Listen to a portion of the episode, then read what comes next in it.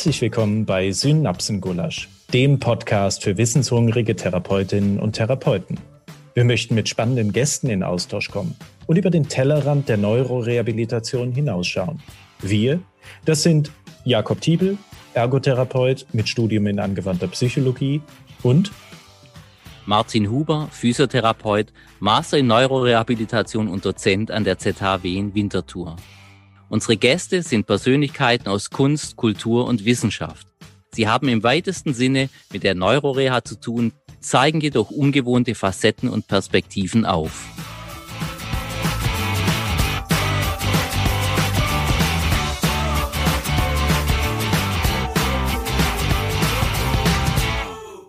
Ja, unser heutiger Gast ist Holm Thieme. Eigentlich wollte ich ja ankündigen Professor Dr. Holm Thieme, aber jetzt hat sich im Vorgespräch herausgestellt, äh, dass Holm die Titel oder die Ansprache mit den Titeln nicht so gern hat, aber wir werden auf alle Fälle darauf im weiteren Gespräch zurückkommen.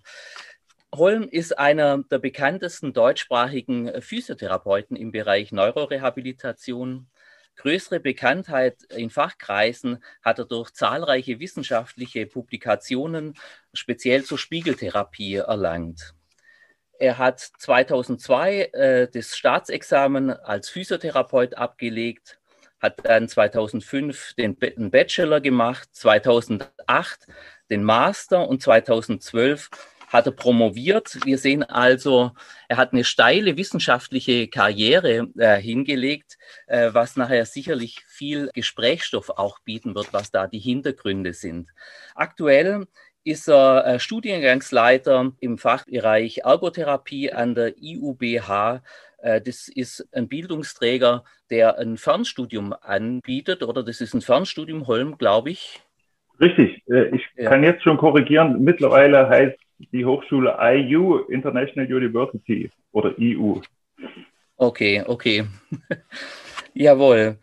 Also wir aus, der, aus dem äh, Werdegang sehen wir, Holm, dass du eine steile wissenschaftliche Karriere gemacht hast. Und dennoch wäre jetzt meine erste Frage, wenn wir ganz an die Anfänge zurückgehen, was hat dich denn bewogen, Physiotherapeut zu werden?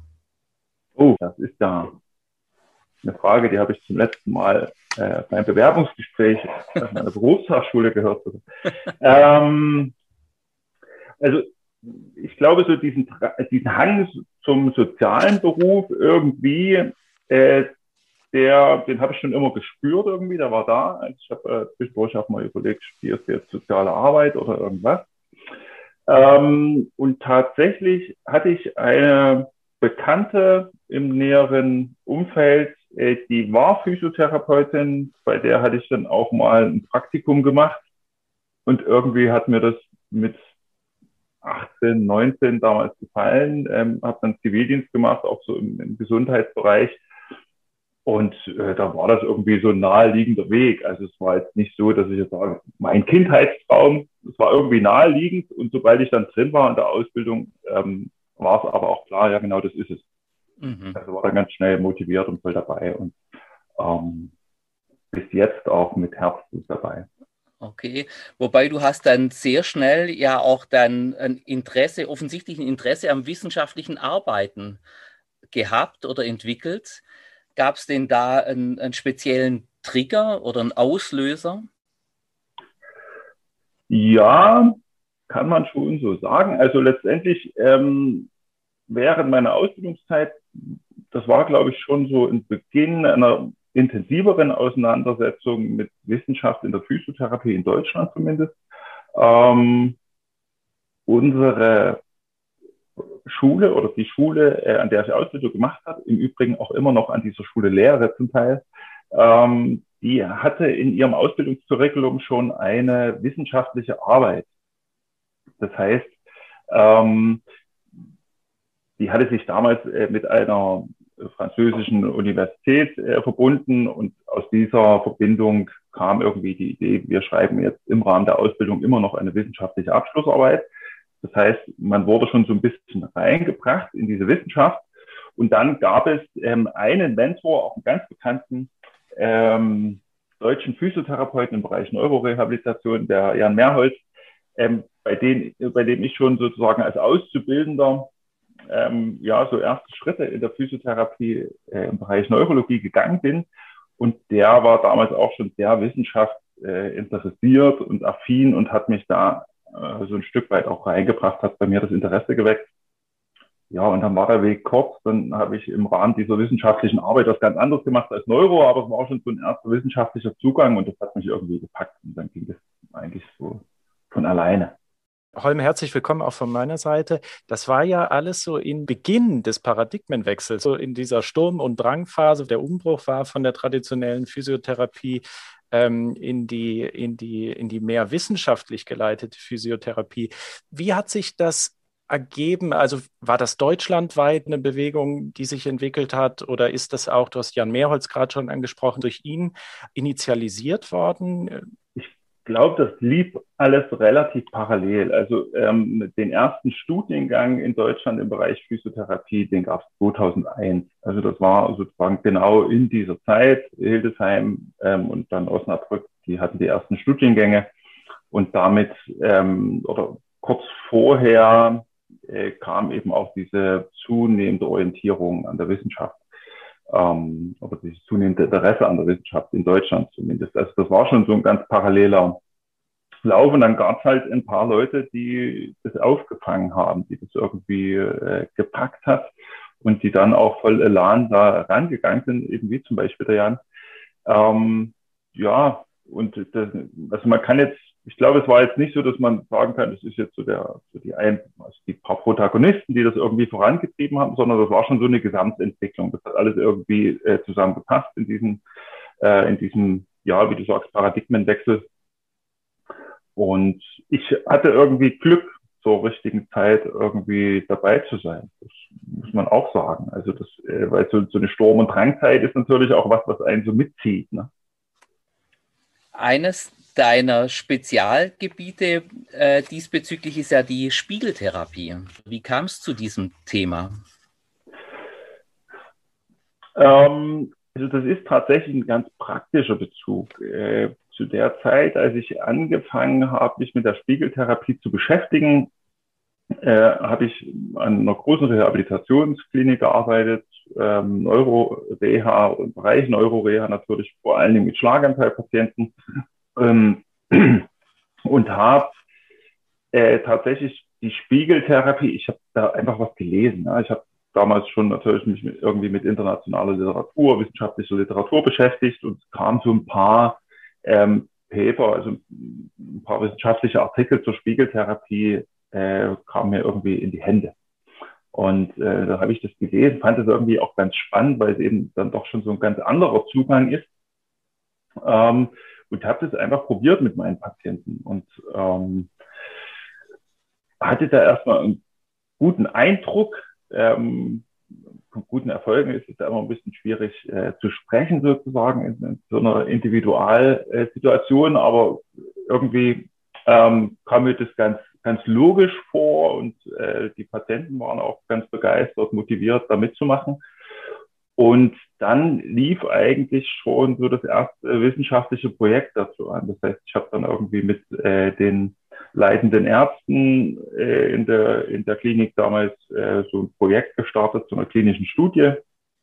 Ähm, Jan Mehrholz war schon voll drin in äh, Cochrane Reviews, also viele Übersichtsartikel zu schreiben und äh, es gab noch nichts zur, zur Spiegeltherapie, also gab es neben der klinischen Studie noch äh, die Idee, dann so eine systematische Übersicht dabei zu schreiben. Und ich war gerade im Masterstudium und dann war auch irgendwie ähm, die Idee, ja, das wären ja auch Möglichkeiten, dann vielleicht in ein Promotionsprojekt reinzukommen. Also das lief auch alles so parallel, aber es ist tatsächlich wirklich aus der Praxis geboren. Mhm. Die Spiegeltherapie, Holm, ist ja ein Verfahren, was ja auch dahingehend spannend ist, dass wir das Gehirn versuchen, an der Stelle auch ein bisschen auszutricksen. Also wir, wir nutzen den Spiegel ja dazu, etwas zu suggerieren, was eigentlich tatsächlich gar nicht ist. Macht das für Therapeuten einen gewissen Reiz aus, dass wir ähm, durch, durch Tricks und Kniffe auch in die Prozesse im Gehirn eingreifen können? Ja, ja, also gebe ich dir vollkommen recht. Ich glaube schon, dass das ähm, dass da schon auch ein Stück weit der Charme der Spiegeltherapie hinter dieser Illusion sozusagen steckt. Also irgendjemand hat mal gesagt, Spiegeltherapie ist total sexy. Und ich glaube, so, so ist es auch so ein Stück weit. Ne? Man, man baut so eine Art Illusion auf, ist natürlich nicht wirklich eine Illusion, ähm, versucht da schon irgendwie direkt auf das Gehirn zuzugreifen, wenn man so will, und da irgendwelche Reaktionen hervorzurufen. Ähm, und das ist schon was Spannendes, weil wir dort natürlich mit Krankheitsbildern arbeiten oder zum Beispiel mit Schmerzsyndrom arbeiten, die eben sehr stark im Gehirn verortet sind oder ihre Manifestation haben. Und je näher wir dort irgendwie zugreifen können, je stärker wir sozusagen direkt am Ort des Geschehens arbeiten können, ähm, desto wahrscheinlicher ist es ja vielleicht auch, zumindest ist das natürlich irgendwie so ein Bild, was man hat, dass man da gute Effekte generiert. Und ähm, je mehr man natürlich jetzt auch weiß, je mehr man erkennt, was passiert da eigentlich, welche Hirnzentren sind aktiv, welche auch nicht und so weiter, ähm, desto spannender wird es dann nochmal, weil man es plötzlich so ein bisschen erklären kann, zumindest was passiert. Das heißt, Forschung kann man sich an der Stelle ja auch ein bisschen wie eine, wie eine, wie eine Reise vorstellen, oder? Also du, hast ja eigentlich gesagt, es hat sich am Anfang noch keiner damit beschäftigt, dann fängt man an und dann kommen ja Erkenntnisse, Erkenntnis für Erkenntnis kommt so hinzu und es ist wie so ein Puzzle, was sich aufbaut. Wenn du jetzt heute sagen müsstest, wo steht man denn mit dem Thema Spiegeltherapie? Wie würdest du das umrahmen? Ähm, wir kommen jetzt langsam zu den spezifischeren Fragen. Also ich glaube, das Grobe ist geklärt. Ne? Wir, wir wissen, okay, das ist eine Intervention, die macht scheinbar irgendwie Sinn ähm, bei bestimmten Krankheitsbildern, bei bestimmten Schmerzsyndromen, wie auch immer. Ähm, hat es gewisse Effekte, die hervorgerufen werden können, sei es eine Schmerzlinderung, sei es eine motorische Verbesserung nach dem Schlaganfall. Also die Idee sozusagen ähm, scheint zu greifen.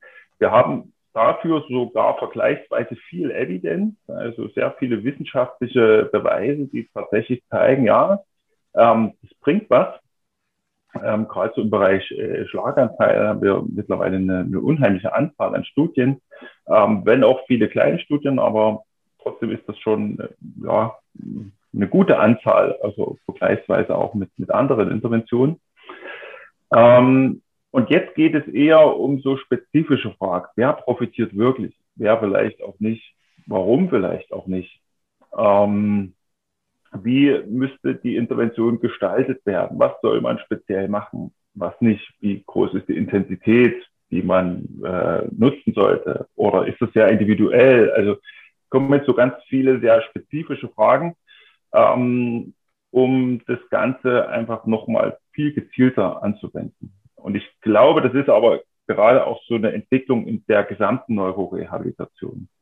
Also wir haben so in den letzten ja, 20, 30 Jahren, glaube ich, unheimlich viel über die Grundlagen gelernt. Was brauchen wir eigentlich? Was, was ist so das, was äh, Effekte bringt? Ähm, und jetzt geht es um die großen Fragen, wann, bei wem, wie genau, in welcher Intensität und warum oder vielleicht warum auch nicht. Und genau dort stehen wir auch mit der Spiegeltherapie. Also es gab unheimlich, wenn man überlegt, so Mitte der 90er Jahre ging es los mit der Spiegeltherapie. Da hat Ramarantran das zum ersten Mal beschrieben. Und jetzt so 25 Jahre ähm, später haben wir doch zumindest mal im Bereich Schlaganfall äh, die Grundfragen geklärt. Und jetzt geht es um die ganz spezifischen ja, Fragestellungen, Probleme. Jetzt ist äh, gerade auch der Begriff Evidenz gefallen. Das bringt mich nochmal zurück zu der, zum Schlagwort Paradigmenwechsel. Ähm, dieses, der Begriff fiel ja vorher schon mal. Holm, wie erlebst du dieses Spannungsfeld zwischen Empirie und Evidenz? Der Paradigmenwechsel hat uns ja nochmal deutlich gezeigt, wo wir herkommen und äh, wie aber auch Physiotherapie oder Therapie grundsätzlich in der Neuroreha auch geschaltet werden kann. Andererseits, also hat dieser Paradigmenwechsel hat das Spannungsfeld, finde ich, nochmal ganz deutlich gemacht zwischen Methoden, die eher empirielastig sind und Methoden, die evidenzbasiert sind. Wie äh, erlebst du dieses Verhältnis oder dieses Spannungsfeld aktuell? Also das Spannungsfeld war in der Vergangenheit schon größer, wenn ich vielleicht erstmal rückblicken, rückblicken darf. Also ich glaube mittlerweile ähm, es ist noch ein Spannungsfeld da, definitiv, äh, dadurch, dass aber schon äh, viele sich relativ klar sind, dass äh, wissenschaftliche Grundlagen, wissenschaftliche Bezüge, Effektivitätsnachweise und so weiter, dass die schon äh, wichtig und richtig auch sind, um äh, die Physiotherapie der Zukunft zu gestalten, ähm, ist viel Spannung rausgenommen worden. Also selbst äh, in den sagen wir, Methoden, Methodenschulen ist das ja angekommen. Natürlich streitet man sich immer noch über die eine oder andere Frage, aber ich glaube, so diese, diese Grundidee, dass ähm, Therapie evidenzbasiert sein sollte, die ist durch. Ja, das, darüber sind sich eigentlich alle einig. Ähm, und jetzt eröffnet es auf der anderen Seite wieder ein Stück weit die Freiheit, jetzt äh, trotzdem wieder den Blick zu öffnen für Empirie. Mhm. Ja, also ich erlebe das auch, oder manchmal auch so für, ja, was weiß ich, Esoterik zum Beispiel. Ja, oder Dinge, die man so als, als esoterisch abgetan hat, vielleicht so als harter Wissenschaftler. Also ich erlebe das manchmal bei mir selbst, so eine, so eine Entwicklung. Man beschäftigt sich vielleicht mal mit Meditation und denkt, na, so ein Zeug, das ist irgendwie wissenschaftlich schwierig greifbar. Ist es aber natürlich gar nicht. Mhm. Und ähm, so erlebe ich das derzeit auch in der, in der Therapie, dass man schon sagt, ja, wir, wir sind uns klar, wir wollen, also dieses Paradigma der Evidenzbasierung ist notwendig und darüber sind wir uns einig und deshalb können wir jetzt auch irgendwie wieder den Blick öffnen und äh, den Blick auch erweitern an die Grenzen der Evidenz sozusagen. Wo greift sie denn nicht oder wo kann sie gar nicht greifen? Ähm, was sind auch Entscheidungen, die wir unabhängig von Evidenz äh, treffen müssen und so weiter. Und das mhm. ähm, ist, glaube ich, auch eine sehr schöne Entwicklung. Absolut. Und auch ein sehr schöner äh, Gedanke, dass äh, die Evidenz, wo man vielleicht eine Zeit lang auch hatte, dass es nicht so vereinbar ist mit der Empirie, dann letztendlich doch auch äh, vielleicht einen Hintergrund bietet, vor dem man dann die Empirie nochmal neu reflektieren kann. Ja. Schön.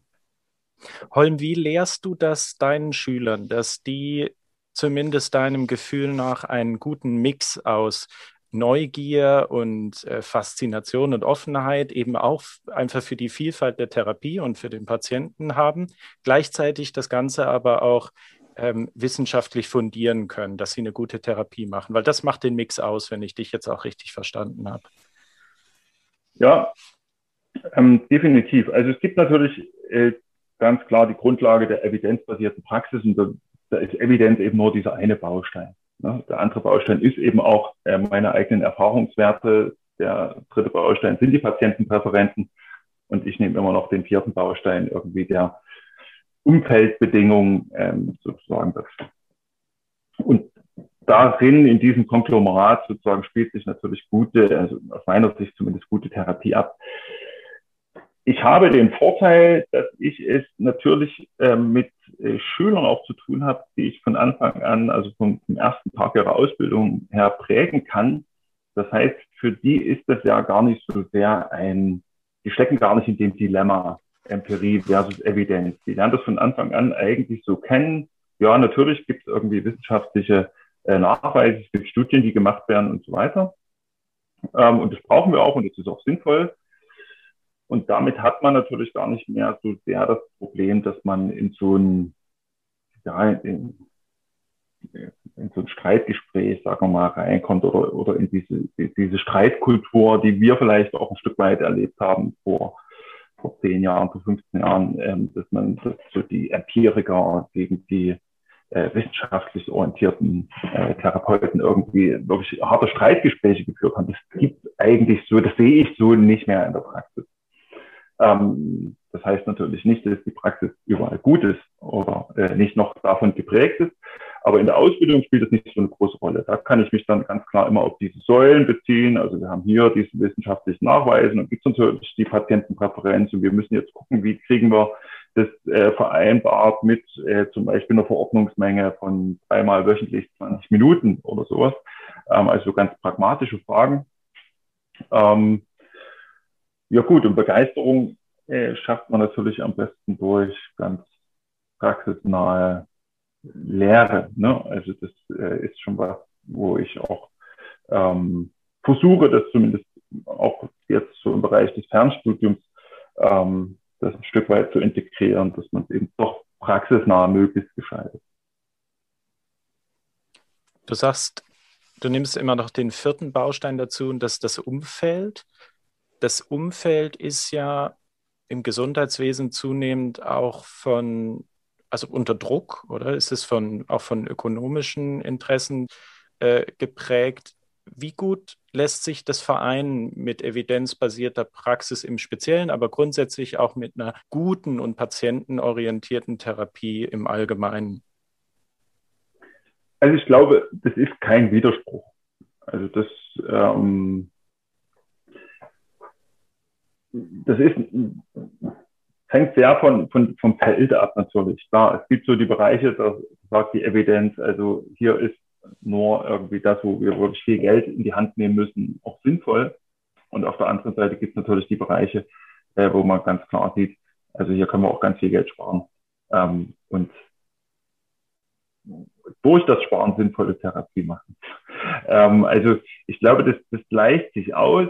Ähm, ich denke, das ist jetzt aber unabhängig von der Physiotherapie. Es wird natürlich, die Entwicklung geht natürlich weiter. Es gibt eine größere Technisierung. Es gibt äh, natürlich eine, eine größere Bandbreite, was, was wir sicher auch jetzt in der äh, Zeit sehen, dass wir eben äh, viel tiefer in die Strukturen reingehen. Jetzt plötzlich haben wir mRNA-basierte Impfstoffe oder irgend sowas. Ähm, und wir gehen vielleicht so in den Bereich äh, genmanipulative Therapien, und so weiter. Und dann wird es natürlich sehr spezifisch und unter Umständen auch sehr teuer. Und dann muss sich natürlich so ein Gesundheitssystem die Frage stellen, was können wir uns in Zukunft noch leisten? Ähm, das hat jetzt aber erstmal, glaube ich, nicht so viel mit Physiotherapie zu tun. Aber insgesamt werden wir vor die Fragen gestellt werden, was wollen wir uns leisten, was können wir uns leisten. Ähm, ja. Mhm ich würde gern äh, nochmal einen Gedanken von vorhin aufgreifen, den du angesprochen hast im Rahmen der Spiegeltherapie. Du hast gesagt, die Forschung diesbezüglich wird jetzt spezifischer, weil man verstanden hat, was die Grundlagen sind, wie das grundlegend funktioniert oder was, ich sage jetzt mal, was die Wirkmechanismen sind. Ich würde äh, diese Idee gern auf die gesamte Neurorehabilitation beziehen. Ich habe in einem Gespräch mit der Jennifer Beek beziehungsweise Diane Fabrik hat in einem Gespräch, das ich mit ihr geführt habe, erzählt äh, oder gemeint, dass es in der Neuroreha mehr um Prinzipien als um konkrete Methoden geht. Also das heißt, es geht um bestimmte Wirkmechanismen, die gilt es in die Anwendung zu führen, mehr als irgendwelche äh, Methoden XY. Wie siehst du das? Also siehst du das ähnlich? Sagst du, ja, es gibt Wirkmechanismen, Wirkprinzipien, die wir anwenden müssen egal wie die Methode ist? Wenn ja, was sind diese Wirkmechanismen deiner Meinung nach? Mhm. Also gebe ich, gebe ich ihr vollkommen recht. Ähm, wir haben natürlich oder wir sollten uns auf diese Wirkmechanismen, auf diese Prinzipien ähm, berufen, können uns, glaube ich, auch da, darauf berufen. Da ist die Evidenzlage relativ gut äh, mittlerweile. Ähm, das im Übrigen nicht nur in der Neurorehabilitation, das sehen wir, glaube ich, auch in äh, vielen anderen Bereichen der, der Physiotherapie.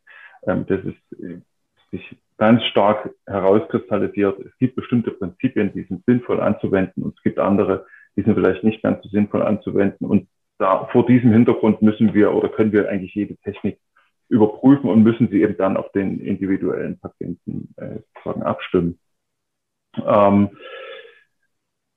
Gut, und dann haben wir natürlich letztendlich so ein generelles Prinzip, dass wir eben äh, das motorische Lernen besonders fördern. Also es ist natürlich ganz oder so eins unserer Hauptgebiete in der Physiotherapie ist einfach äh, die Bewegung und das Wiedererlernen von Bewegungsmöglichkeiten im weitesten Sinne in verschiedenen Kontexten.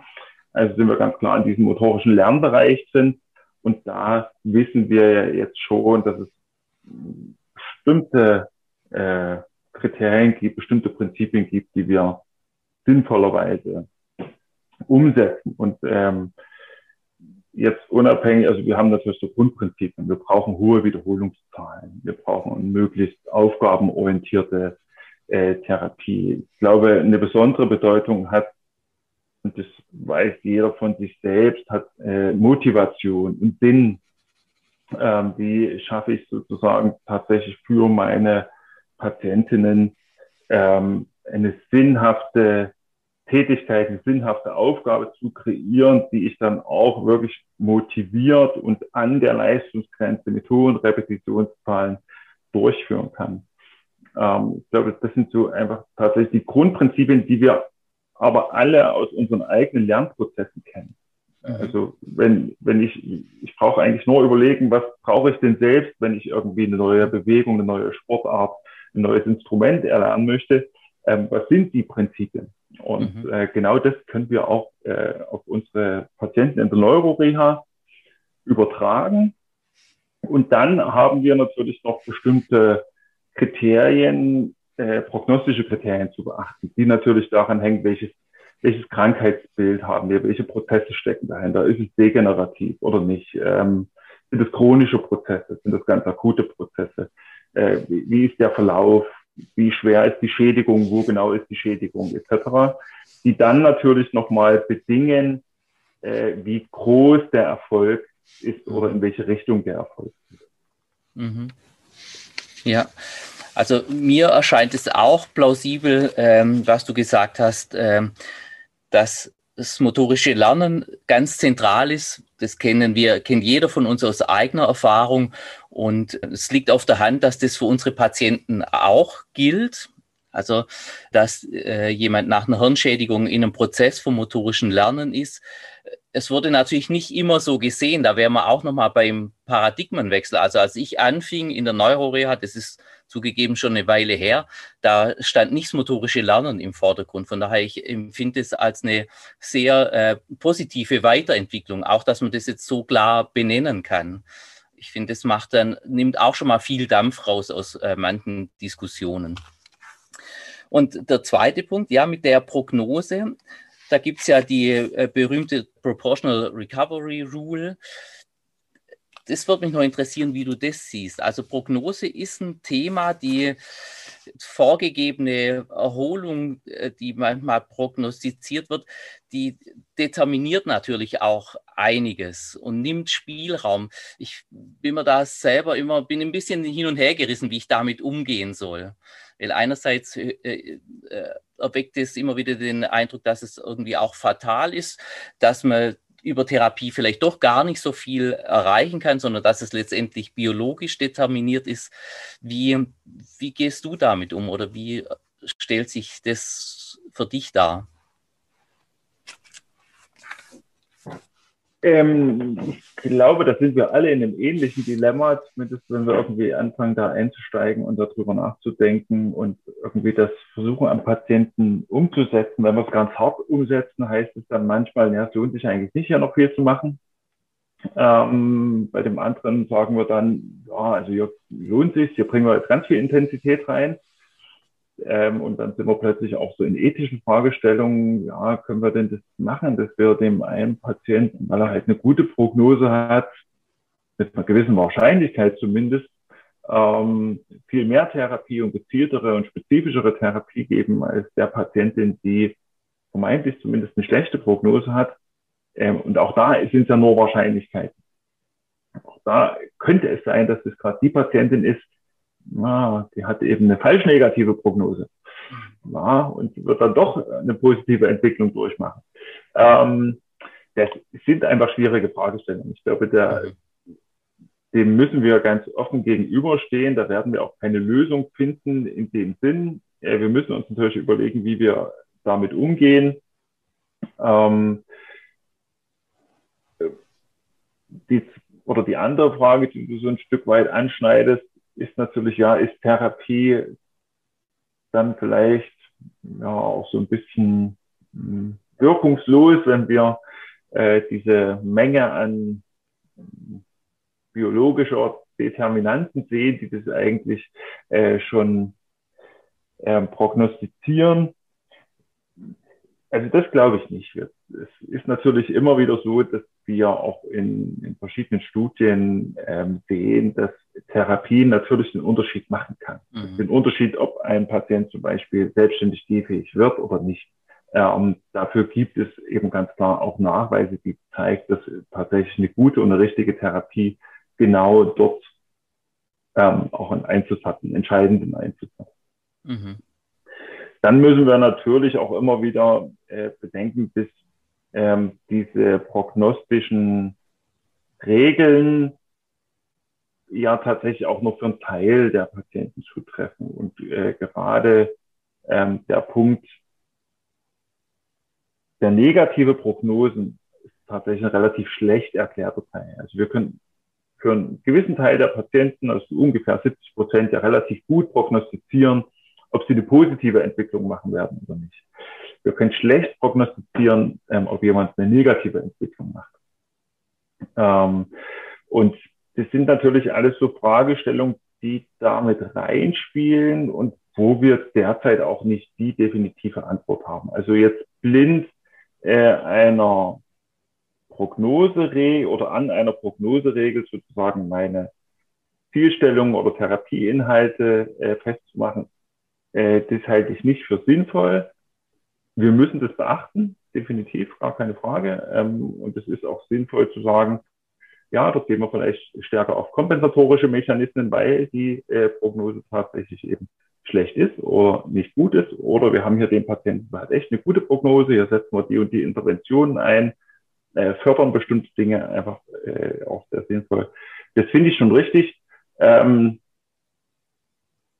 aber schon ein Stück weit mit äh, Verstand, auch mit so einem,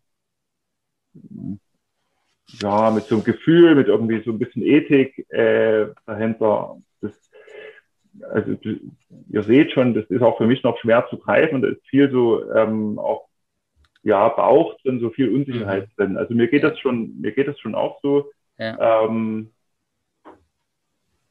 ja, ja, aber also ich höre auch raus, also auch da wieder ein Spannungsfeld einerseits zwischen Realismus und zwischen Optimismus. Also wir brauchen Prognosen, um eine Situation realistisch einschätzen zu können, aber wir sind natürlich auch in unserer Arbeit mit unseren Patienten optimistisch, dass es einen Unterschied macht die Therapie. Also es macht einen Unterschied, ob wir arbeiten mit dem Patienten oder nicht.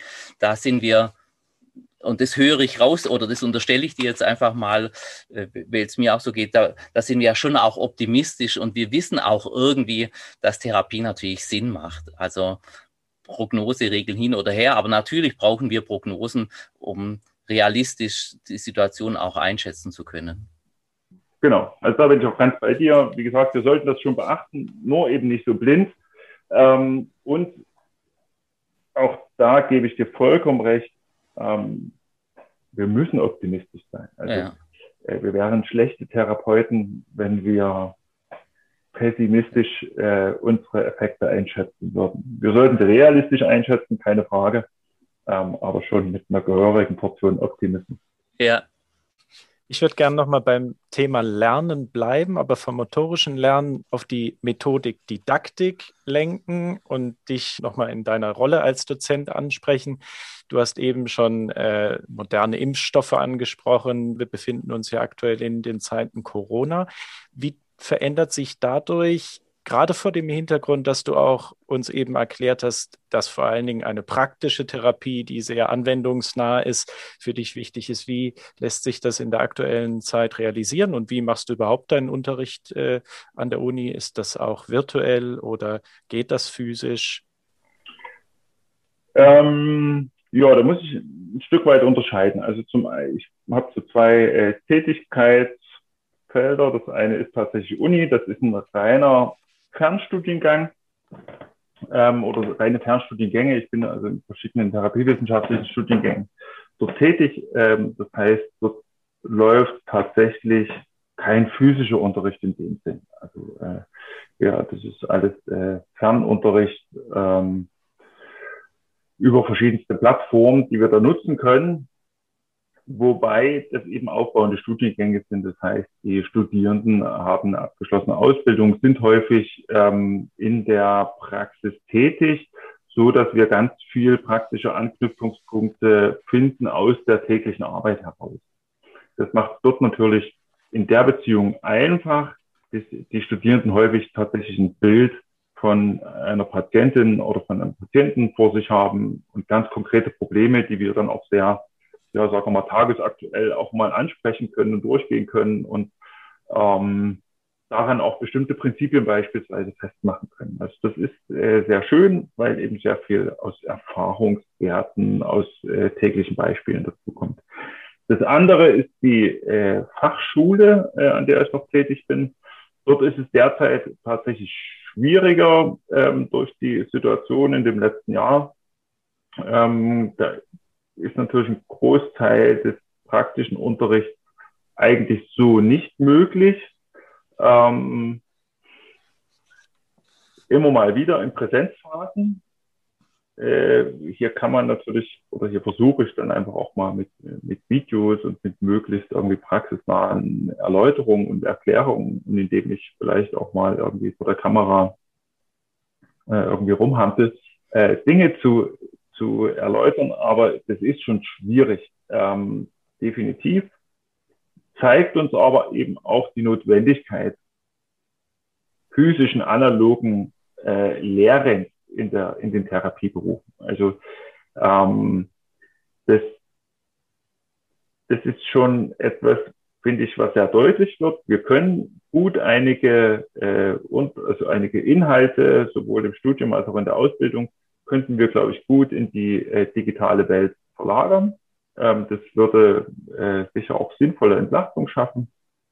Ähm, aber wir brauchen weiterhin einen hohen Praxisanteil, ähm, egal ob Vollakademisierung oder nicht, egal ob Ausbildung an der Hochschule äh, oder nicht. Der muss schon definitiv da sein. Letztendlich brauchen wir unsere reflektierenden Praktiker, die tatsächlich am Patienten, an der Patientin auch ausgebildet werden. Also das, das funktioniert nicht anders. Ich nutze übrigens auch äh, gern Martins Videos äh, für die Ausbildung. Also ähm, Vielen Dank. Das, ja, das, das bringt immer auch, ja, das sind eben so die praktischen Fälle und gerade wenn man es dann eben nicht am Patienten zeigen kann, wie jetzt, dann kann man auch gern mal eine Aufgabe geben. Schaut euch doch von Martin mal die YouTube-Videos an und beantwortet ein paar Fragen dazu. Jetzt weiß ich, wo die Klicks herkommen. Aber äh, apropos Stichwort reflektierender Praktiker, hast du gerade angesprochen. Äh, lustigerweise hatte ich es hier eher auf meiner Liste. Allerdings äh, war da der Hintergrund ein Interview, das ich von dir gelesen habe, äh, und zwar in deiner Rolle als Studiengangsleiter. Und äh, da hast du eben auch gesagt, dir geht es darum, den reflektierenden oder reflektierende Praktiker auszubilden. Das ist ja häufig ein Argument für die Akademisierung was ich nicht so ganz verstehe, also, und das, da würde mich deine Einschätzung interessieren, äh, weil du jetzt auch gesagt hast oder erläutert hast, du arbeitest im in der akademischen Ausbildung, aber in der Fachschulausbildung ja auch. So ist es äh, bei mir auch. Und ich habe, ich persönlich habe jetzt nicht den Eindruck, dass äh, die Leute, die eine Fachschulausbildung machen, nicht äh, dazu befähigt werden, reflektierende Praktiker zu sein. Also würdest du das tatsächlich so sehen, dass äh, um ein reflektierender Praktiker zu sein, tatsächlich ein akademischer Hintergrund notwendig ist? Oder müsste man vielleicht äh, die aktuelle Fachschulausbildung überdenken, sodass dort äh, die Schüler und Schülerinnen auch befähigt werden, mehr reflektieren zu können, vielleicht auch vor einem wissenschaftlichen Hintergrund? Ähm, also ich bin ganz klarer Befürworter der Vollakademisierung. Das, das muss ich sagen. Ähm, äh, das liegt primär daran, dass die Hochschule der einzige Ort ist, wo wir Forschung und Lehre tatsächlich äh, als verbindendes Element haben. Das heißt, an, nur an der Hochschule bin ich eigentlich in der Lage, sowohl als Lehrender als auch, auch als Studierender teilweise ähm, zu forschen und gleichzeitig zu lehren und damit eine direkte Kommunikation zwischen Forschung und Lehre zu haben. Also sowohl Fragen aus der Praxis zu generieren, als auch sozusagen äh, wissenschaftliche Erkenntnisse in die Praxis direkt zu bringen. Das kann auch in der Fachschule funktionieren, dort ist es aber eher zufällig. Mhm. Weil du als äh, Dozent zum Beispiel jetzt eine akademische Hintergrundausbildung hast mhm. und damit wissenschaftliche Erkenntnisse in diese, äh, in diese Institution bringst. Ohne dich als verbindendes Glied sozusagen zwischen Hochschule oder akademische Ausbildung und Fachschulausbildung würde das nicht funktionieren. Ja. Ja. Und äh, eine Hochschulausbildung institutionalisiert das Ganze natürlich. Ja. Das heißt, dort haben wir die, die Chance.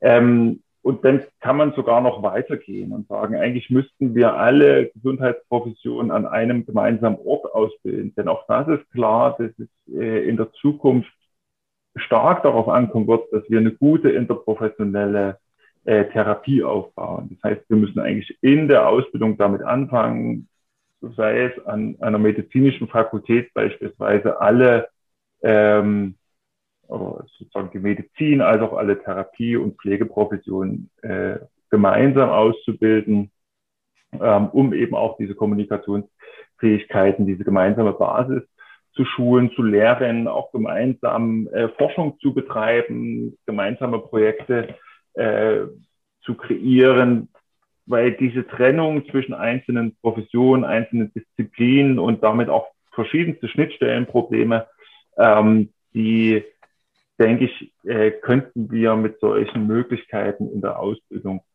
ähm, definitiv verringern. Ja, ja.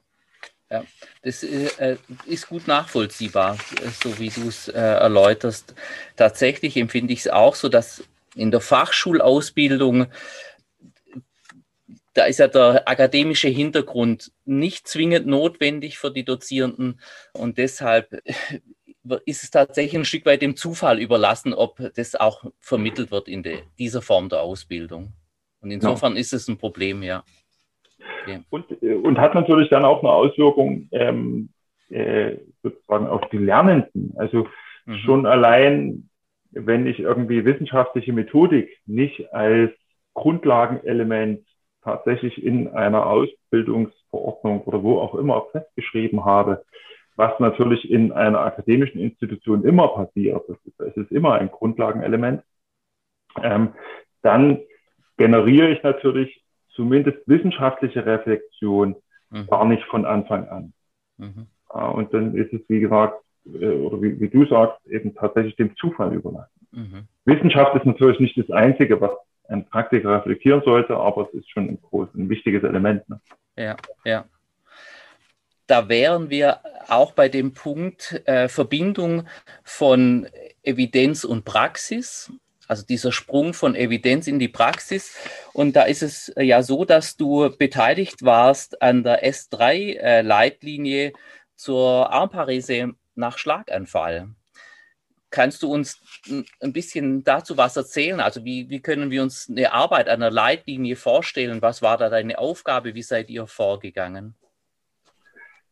Ähm, also mitgearbeitet, das, äh, wäre jetzt schon fast zu viel gesagt. Also ähm, es gibt in einer Leitlinie sozusagen ein Gremium von Fachgesellschaften und ich bin als ein äh, Mitglied einer Fachgesellschaft sozusagen als das, äh, also von Physio Deutschland sozusagen des deutschen Physiotherapieverbandes ähm, äh, bin ich, war ich beteiligt an dieser Leitlinie. Das heißt, äh, primär wäre dort oder war dort meine Aufgabe, bestimmte Empfehlungen ähm, ja tatsächlich mit zu überprüfen, gegebenenfalls auch Einwände dagegen zu erheben und dann auch zu verabschieden und zu sagen, ja, das ist eine, eine gute, eine sinnvolle Empfehlung vor dem Hintergrund von Evidenz und so weiter.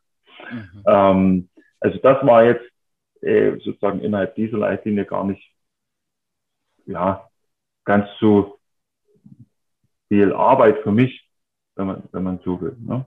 Ähm, ansonsten, wenn, wenn wir uns das allgemein angucken, ich habe also auch schon an anderen Leitlinien äh, mitgearbeitet, dann ist es natürlich ein sehr äh, umfangreicher Prozess, ähm, sowohl der aktuellen Literatur, Sichtung, Bewertung, daraus Generierung von äh, verschiedenen Empfehlungen, ähm, die es gibt und dann eben tatsächlich diese Expertenkomitees, die dann diese Empfehlungen nochmal verabschieden oder verändern und dann in einen entsprechenden Empfehlungstext auch formulieren. Mhm, okay. Jetzt ist es ja so, dass die, die Anwendung in der Praxis, also die Anwendung einer Leitlinie in der Praxis, äh, ja ein weiterer großer Schritt ist. Also das eine ist die Erstellung, aber dann dafür zu sorgen, dass es in der Praxis landet, ist ja nochmal was ganz anderes. Jakob kennt dieses Thema und hat sich ja intensiv äh, diesbezüglich mit äh, der Remus-Leitlinie beschäftigt und mit der Frage, ja, wie kommt die denn in die Praxis? Wie kommt die zu den Praktikern und Praktikerinnen? Habt ihr euch äh, in der Erstellung der Leitlinie zu OE solche Fragen auch gestellt? Ähm, tatsächlich nicht äh, erst, also sozusagen im ersten Schritt. Also das äh, ist dann, glaube ich, etwas, was ich natürlich als Einzelner, gerade weil es eben natürlich auch darum geht, solche Leitlinienergebnisse dann an Studierende und so weiter ähm, weiterzugeben, da geht mich das natürlich schon äh, sehr viel an. Und jeder äh, in, oder viele in diesem, in diesem Gremium, natürlich auch die Leitlinienautoren, äh, sitzen ja an ganz verschiedenen Stellen sozusagen der Praxis oder Lehre oder Forschung und haben natürlich ganz unterschiedliche äh, Punkte dann auch, wie sie so eine Leitlinie umsetzen können. Na, bin ich jetzt irgendwie leitender Physiotherapeut, ja, dann kann ich die natürlich in meinem Team irgendwie verbreiten, in meiner Klinik irgendwie mhm. anwendungsbezogen machen. Sitze ich jetzt in der Lehre, wie ich jetzt beispielsweise, mache ich das eher bei Studierenden. Ähm, oder habe ich eben die Möglichkeit, dann auch über Verbände und so weiter das noch ein Stück weit weiter zu verbreiten. Unabhängig davon wird das immer sozusagen eine schwierige Aufgabe sein. Und da finde ich auch äh, tatsächlich mal, äh, Jakobs äh, App einen wunderbaren Schritt, so einen wunderbaren Stein auch, wie kann man äh, Leitlinien auch nochmal schnell praxisnah als Kitteltaschenversion sozusagen, nur eben digital ähm, aufbereiten. Und ich muss mir eben nicht das kleine Kitteltaschenheft da rausholen, mhm. ähm, sondern macht das ganz smart. Ähm, und ich glaube, das sind alles so bestimmte Bausteine, die wir brauchen. Mhm. Ja, wir brauchen, wir brauchen irgendwie die Implementierung in der Lehre, ganz klar. Wir brauchen, ähm, dass das tatsächlich auch praktisch bei irgendwelchen Leuten Anwendung findet und man sieht das, man erkennt das. Ah, okay, das passiert. Dann brauchen wir irgendwie noch verschiedene ähm, Mittel und Möglichkeiten, das tatsächlich auch nochmal weiter zu disseminieren. Mhm. Also auch sehr komplex. Ähm, aber funktioniert zumindest teilweise doch ganz gut. Ja. Deine Prognose, wo geht die Reise dahin? Wir haben ja 10, 15, fast 20 Jahre auch schon zurückgeblickt in, die, in, in der Geschichte äh, der Physiotherapie. Wenn wir jetzt mal sozusagen den Zielsprung wagen und in die Zukunft äh, schauen, was glaubst du, wo stehen wir in zehn Jahren, was Dissemination von Leitlinien angeht, was den Theorie-Praxistransfer angeht, was vielleicht eben auch die Veränderung des, des Ausbildungssystems angeht. Was antizipierst du da aus heutiger Sicht? Ähm, also ich bin ein sehr optimistischer Mensch. Das muss man ganz klar sagen. Antizipieren ist extrem schwierig, weil es hängt natürlich von ganz vielen Bedingungen ab. Wir sehen das immer wieder, äh, wie auch ja, wie plötzlich so eine Corona-Krise kommt und äh, alle gesetzlichen Bestrebungen, die es vielleicht zu einer Reform der äh, Ausbildungsordnung äh, gibt und so weiter, eben plötzlich irgendwie zunichte macht oder zumindest mal stark verzögert.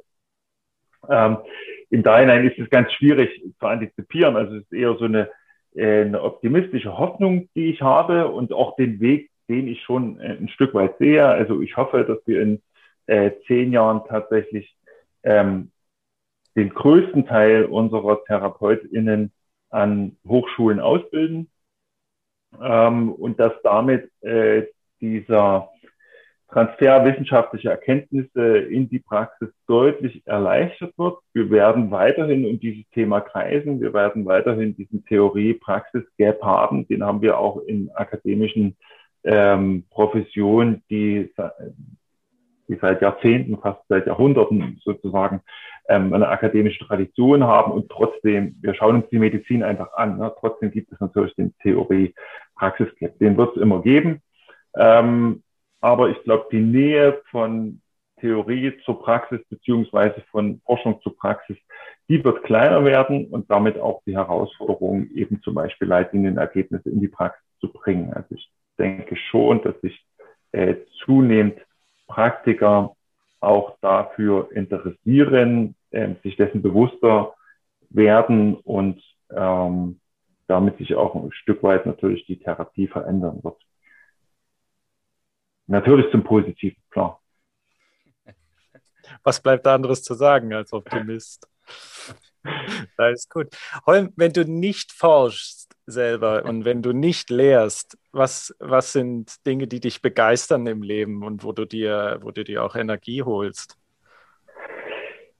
Also klar, es ist Familie. Ähm, ich habe vier Kinder. Im einen ist natürlich das so ein ganz großer Bereich, der mich umtreibt, der mir ganz viel Energie gibt, auch nimmt manchmal, aber äh, hauptsächlich natürlich gibt. Ähm, es gibt so ein paar sportliche Aktivitäten, Radfahren und Klettern, irgendwie äh, in der Natur sein, draußen sein. Das ist schon für mich ein ganz, ein ganz wichtiger Punkt. Das kann tatsächlich auch der Garten sein. Ähm, auch da kann ich mich begeistern, irgendwie Obst- und Gemüseanbau. Ähm, also irgendwie mich selbst ein Stück weit zu ernähren und sowas. Also das sind schon so ja, ganz naturnahe, greifbare Dinge. Ich lebe ja auch auf dem Dorf, irgendwie auf dem Land ähm, und genieße es unheimlich. Ähm, also so dieser Bezug zur analogen Welt, zur Natur, irgendwie ein Stück Erde, was greifbar ist, ein Vogel, was über mir zwitschert und ein blauer Himmel ähm, und dabei im Gras liegen und die Kinder rennen rundherum. Das ist, sind schon äh, unheimlich tolle Momente. Und das ist ja das, was mich begeistert und umtreibt. Das ist ein schönes äh, Bild eigentlich zum Abschluss, oder? Holm liegend auf der Wiese, die Arme verschränkt hinterm Kopf, die Sonne auf den Pelz scheinen lassen, die Kinder rumtollen. Wunderbar.